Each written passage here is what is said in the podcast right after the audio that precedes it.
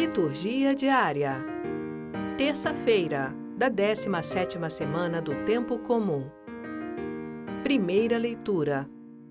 Êxodo capítulo 33, versículos 7 a 11 e capítulo 34, versículos 5b e versículo 28. Leitura do livro do Êxodo.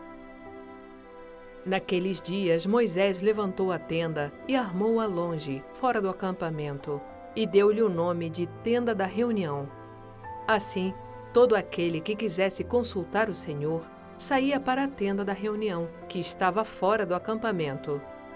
Quando Moisés se dirigia para lá, o povo se levantava e ficava de pé à entrada da própria tenda, seguindo Moisés com os olhos até ele entrar. Logo que Moisés entrava na tenda, a coluna de nuvem baixava e ficava parada à entrada, enquanto o Senhor falava com Moisés. Ao ver a coluna de nuvem parada à entrada da tenda, todo o povo se levantava e cada um se prostrava à entrada da própria tenda. O Senhor falava com Moisés face a face, como um homem fala com seu amigo. Depois, Moisés voltava para o acampamento, mas o seu jovem ajudante, Josué, filho de Num, não se afastava do interior da tenda. Moisés invocou o nome do Senhor. Enquanto o Senhor passava diante dele, Moisés gritou: Senhor, Senhor, Deus misericordioso e clemente, paciente, rico em bondade e fiel, que conserva a misericórdia por mil gerações e perdoa culpas, rebeldias e pecados, mas não deixa nada impune pois castiga a culpa dos pais nos filhos e netos, até a terceira e quarta geração.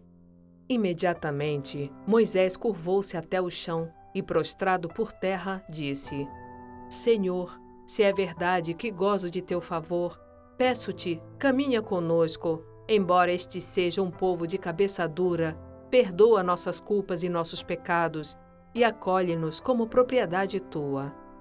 Moisés esteve ali com o Senhor quarenta dias e quarenta noites, sem comer pão nem beber água, e escreveu nas tábuas as palavras da aliança, os dez mandamentos.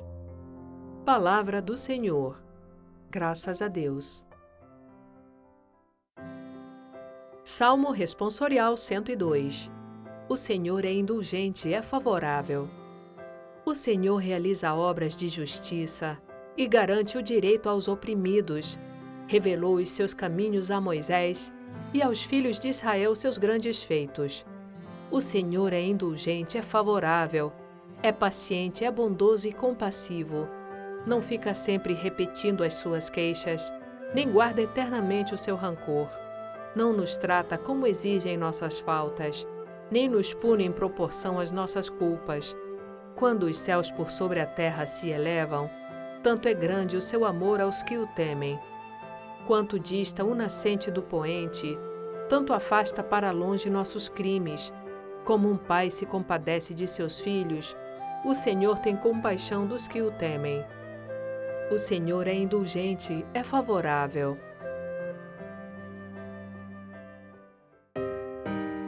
Evangelho Mateus capítulo 13, versículos 36 a 43. Proclamação do Evangelho de Jesus Cristo, segundo Mateus. Naquele tempo, Jesus deixou as multidões e foi para casa.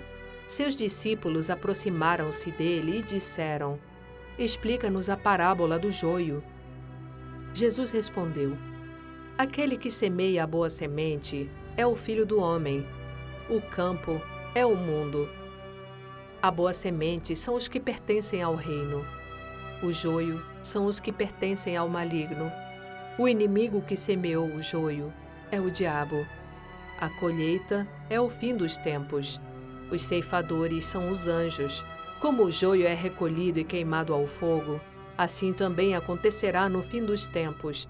O Filho do Homem enviará os seus anjos e eles retirarão do seu reino todos os que fazem outros pecar e os que praticam o mal, e depois os lançarão na fornalha do fogo. Ali haverá choro e ranger de dentes.